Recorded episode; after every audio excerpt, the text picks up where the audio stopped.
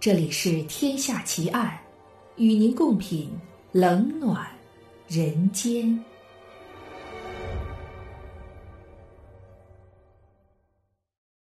各位听友，大家好，我是暗夜无言。您现在收听到的是《天下奇案》，今天为您带来的案件是英国铁桶藏尸奇案。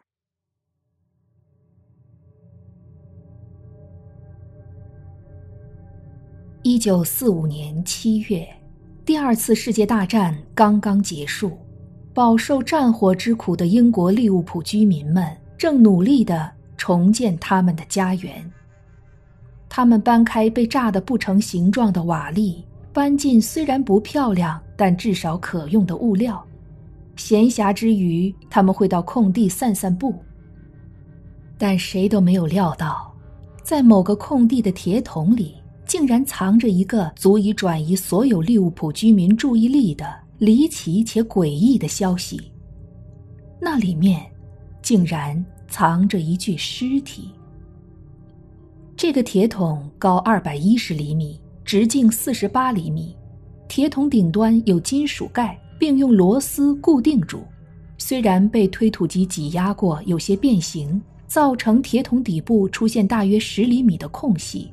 但却依然非常坚固，附近的居民经常坐在上面休息聊天，孩子们更是喜欢在铁桶旁玩耍，或是推着铁桶到处跑。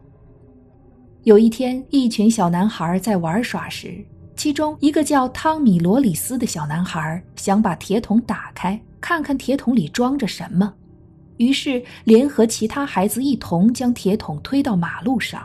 终于成功的从铁桶底部的破洞看到了里面。首先映入孩子们眼帘的是双鞋子，好奇的孩子更仔细的往深处瞧，不由得倒抽了一口气。这双鞋就穿在看似骷髅的一双干瘪的脚上。孩子们急忙跑去找来警察叔叔，当时正在附近执勤的警察罗伯特·拜里。很快被孩子带到了现场。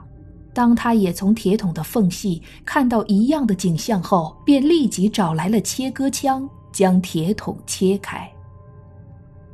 罗伯特眼前的画面，立刻让他感到一阵恶寒。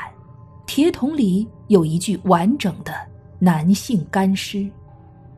警方立刻将干尸以及周边的物件全部移到停尸间，以做进一步的调查。而这个消息也很快通过报纸传遍了英国的大街小巷。这时，大家心中都浮现出一个疑问：这个人，他是谁？一九四五年的七月，整个欧洲刚从第二次世界大战中缓过气来。这一年的五月八日，德国宣告投降。作为欧洲战场之一的英国，终于得到解脱。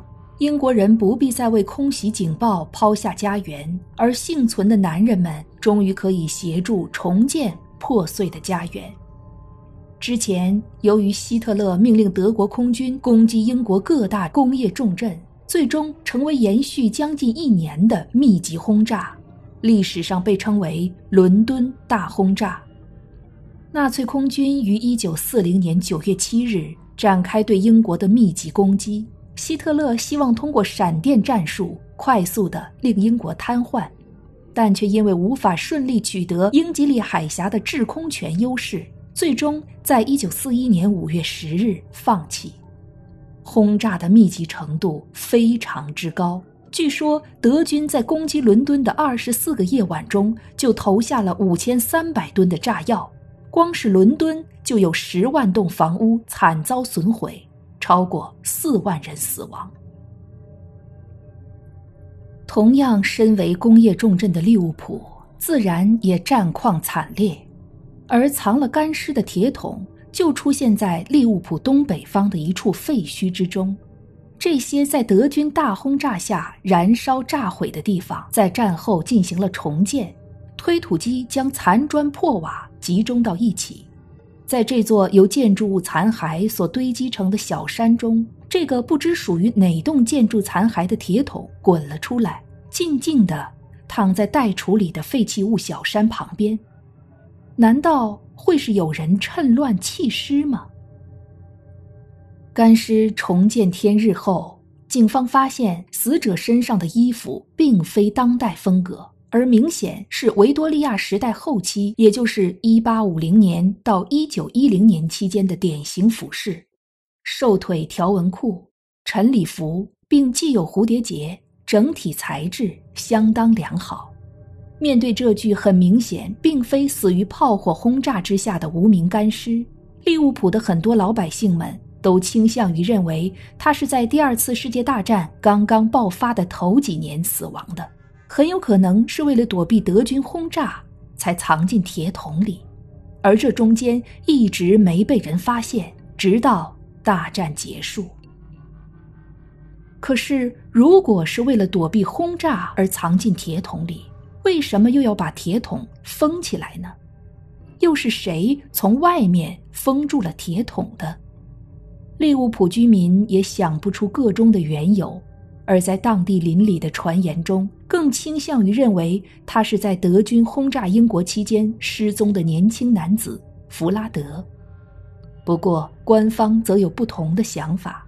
他们根据从铁桶中搜出的其他物品，综合法医验尸的结果，推断这具尸体的真实身份是另一位男性汤马斯·克里根·威廉，一位于1885年失踪的油漆颜料商。在英国，一旦出现尸体，在司法程序上就会进入死因审理环节。由法医官展开死因调查，原则上会公开审理过程与结果。这起案件于1945年7月19日开庭，负责验尸的是利物浦的法医官莫特。莫特检查了尸体，并没有发现任何迹象显示这位神秘男子是死于二战期间的德军大轰炸。民间的说法是完全站不住脚的。至于铁桶本身，病理学家注意到铁桶内部曾经存在大量水汽，而且尸体正处在自然分解的状况下，因此提出了初步推断：这名男子可能待在还没封闭的铁桶内将近十年的时间。后来，铁桶可能是以气密的方式封住，而且很可能有外部湿气侵入，但现在早已经蒸发了。因此无法判断。基于最后两项推测，尸体有可能从1885或1890年后就已经存在于铁桶中了。这个时间比第二次世界大战开打的时间早上许多。提供了这么多可能，那法医官的结论是什么呢？从遗骸的种种迹象推断，死者是一名成年男性。死亡时年纪在二十五到五十岁之间，生前身高大约一八零左右。当时这名男子是自己爬进铁桶中的。根据他的姿势及尸体旁包装完好的一大袋砖块来看，他死亡当时是躺着，而那袋红砖便是他的枕头。此外，尸体枕骨的左侧部分不见了，颅骨靠近左侧中耳的部分破碎。但显示并非由外力造成，头和躯干脱离，可能是因为铁桶移动的关系。毕竟这个铁桶被邻居小孩推着玩了好久呢。总之，法医官给出的结果是，这是一具没有外伤、难以判定是他杀还是自杀的尸体。如果只靠尸体与铁桶，法医官能查到的资讯将少之又少。不过，除了用来当枕头的一袋红砖，这个男人还带了许多东西和他一起长眠桶中，多少为这起离奇的死亡案件再提供了点线索。在发现干尸的现场，死者口袋里并没有钱财或其他值钱的东西，但尸体周围却散落了许多物品，包括两本写着1884、1885字样的日记。可惜，由于时间太久，字迹变得相当模糊难认。只能分辨出其中一本写着1885年6月的内容中出现了“预约下午一点与 F.C. Friday” 的字样，还有一张明信片，邮戳是英国城市伯明翰，日期是一八八五年七月三日。明信片是由哈里斯先生寄给威廉的，一条无法借以辨识身份的手帕，一个圆筒，里面有一枚胸针。一只镶着宝石的精致印章戒指，戒指的印记很破旧，标示着伦敦一八五九。一本伦敦西部铁路的手册，上面标注的日期为一八八五年六月二十七日。五张试算表，其中四张没有使用过，还有一张来自利物浦利兹街的单据，七把串在一起的钥匙，但已经生锈腐坏了。法医官和警察根据这些物品上的资讯，立刻锁定了一位名叫汤马斯·克里根·威廉的男子。他来自利物浦利兹街五号，是颜料刷子的制造商。警方怀疑他就是这具干尸的真实身份。在所有能证明死者身份的物证里，那一份来自利物浦利兹街的单据，经过调查，应该是利物浦蒂特伯恩街上的。油漆颜料行，他们在1885年时接了在史密斯菲尔德街的工程，而这个工程的负责人正是汤马斯·克里根·威廉。威廉原本住在利物浦北边的剑桥路，后来移居到阿伯兹福德路，并在1884年3月10日有宣告破产的记录。在死因审理过程中，法医官假设。威廉因为债务问题离开了他的家，睡在铁桶中。久而久之，这个铁桶成为他的临时住所。但后来不知道是什么原因，铁桶被封住，威廉则因为缺氧而死亡。